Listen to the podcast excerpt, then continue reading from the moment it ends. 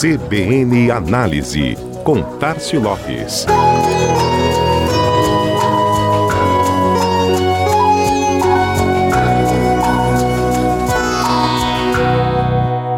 Último dia de setembro e a contagem regressiva se intensifica com o mês de véspera da Copa do Mundo iniciando. Mas para algumas marcas essa espera já terminou e na prática o time está em campo, com as ações para o maior evento esportivo do ano já acontecendo. Algumas bem conhecidas e até aguardadas pelo público, outras ainda naquela meta de utilizar a visibilidade e as atenções voltadas ao torneio para tornar seus negócios mais conhecidos e consumidos.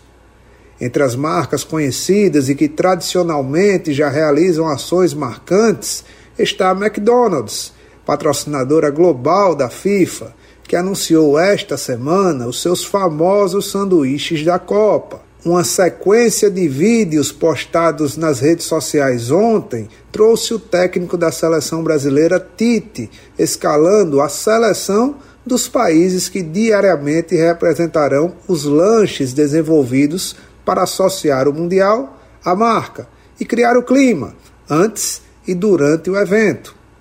A mecânica é a de sempre, como nas edições anteriores, a cada dia da semana uma receita entra no cardápio, levando o nome de um país participante. Este ano teremos o MEC Qatar, em homenagem ao país sede, o MEC México, o MEC França, o MEC Alemanha, o MEC Espanha, Argentina e Estados Unidos, de segunda a domingo.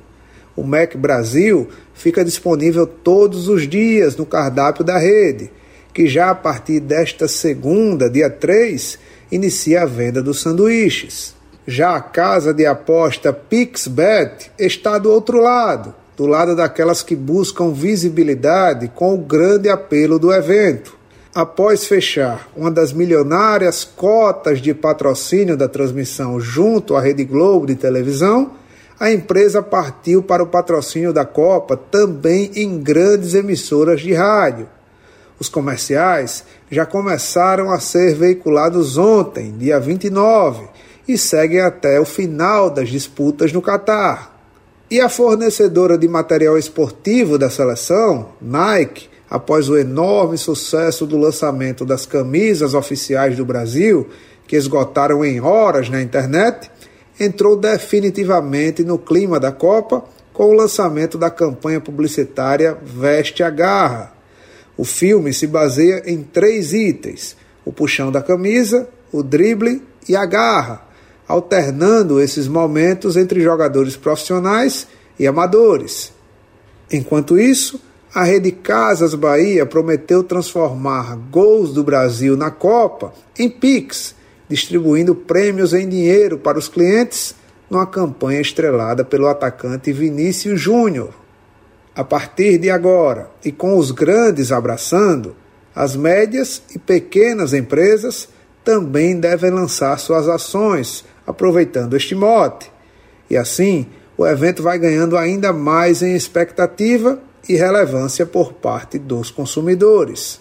A Copa das Marcas já começou.